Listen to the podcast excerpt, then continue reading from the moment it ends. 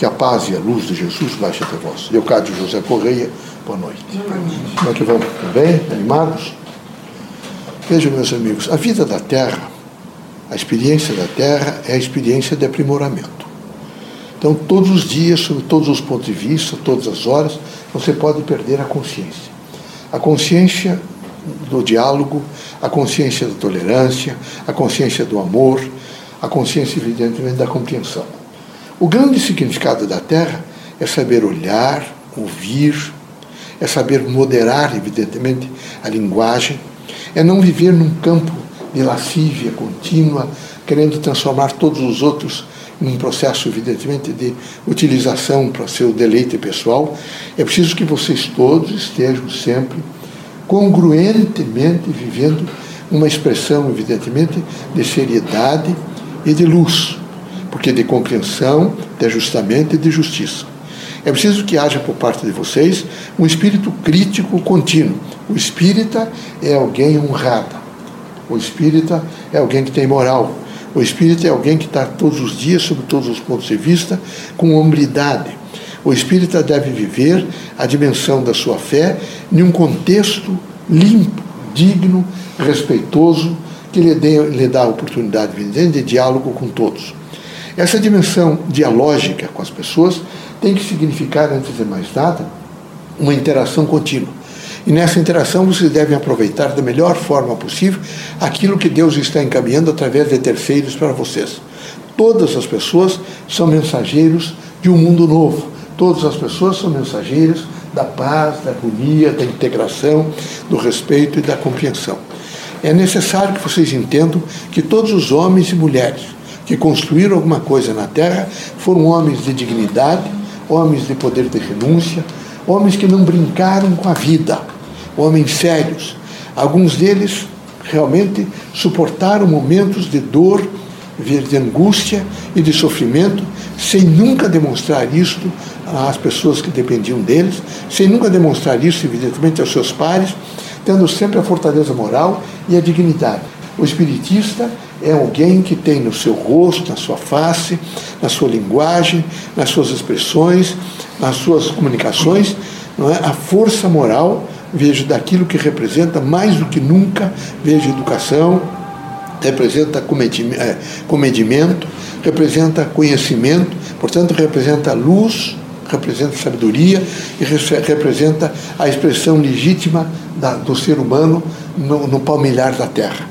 A terra, com uma grande possibilidade de experiência, está todos os dias colocando na frente de vocês e em conjunto com vocês, em interação com vocês, chamamentos os mais diversos.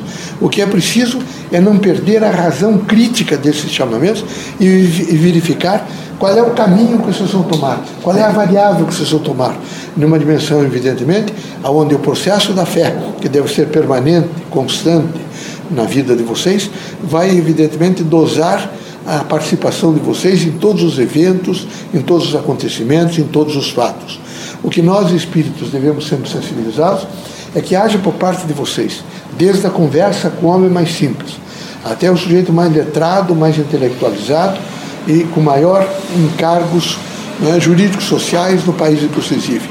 Todos devem receber por parte de vocês né, a linha do comedimento, do respeito, a linha, evidentemente, daquilo que tem a significação, veja, da honra, da dignidade e da moral. Não podemos fazer diferente senão dizer aos espiritistas que eles estão continuamente sendo chamados para um exemplo, um exemplo que envolve todos os homens, sob todos os pontos de vista, com respeitabilidade pública, com integração não é? e com o chamado envolvimento da paz.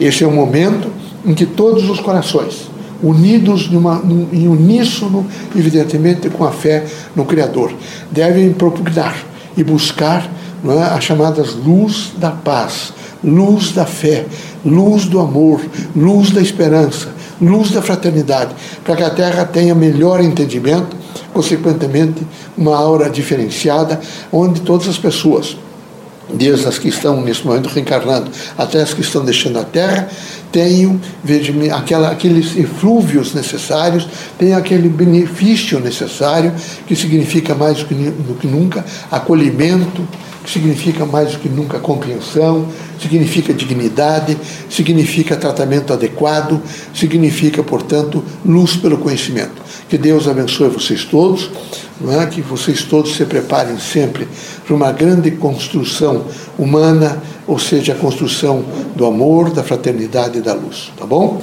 Deus ilumine a todos.